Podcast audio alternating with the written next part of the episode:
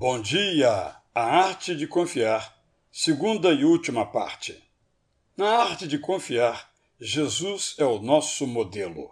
Ele podia proclamar sozinho seu evangelho, mas escolheu primeiramente doze, várias mulheres e muitos homens, fracos, firmes, frágeis, fortes, e eles saíram contando o que viram e ouviram e chegaram até nós, começando por seus vizinhos não estavam sozinhos. Nada fazemos sozinhos.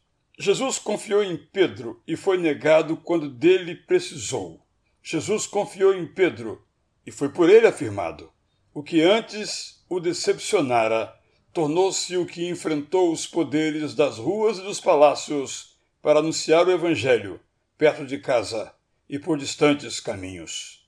Se decepcionamos, podemos ser restaurados e realizar. Se nos decepcionam, podemos voltar a confiar e realizar. Pedro aprendeu que não podia confiar em si mesmo, porque sabia que era falho, mas descobriu que, se fosse capacitado pelo Espírito Santo, podia andar sobre o mar. Confiar em Jesus é olhar para Jesus, não para as distrações. Confiar em Jesus é ouvir a Jesus, não as seduções. Confiar em Jesus é prosseguir com Jesus, não com as ilusões. Quando confiamos em Jesus, somos o melhor que podemos. Quando confiamos em Jesus, fazemos o máximo que devemos. Quando confiamos em Jesus, nós nos juntamos com os que creem e fazemos. Se Jesus precisou de nós, dos outros não precisaremos?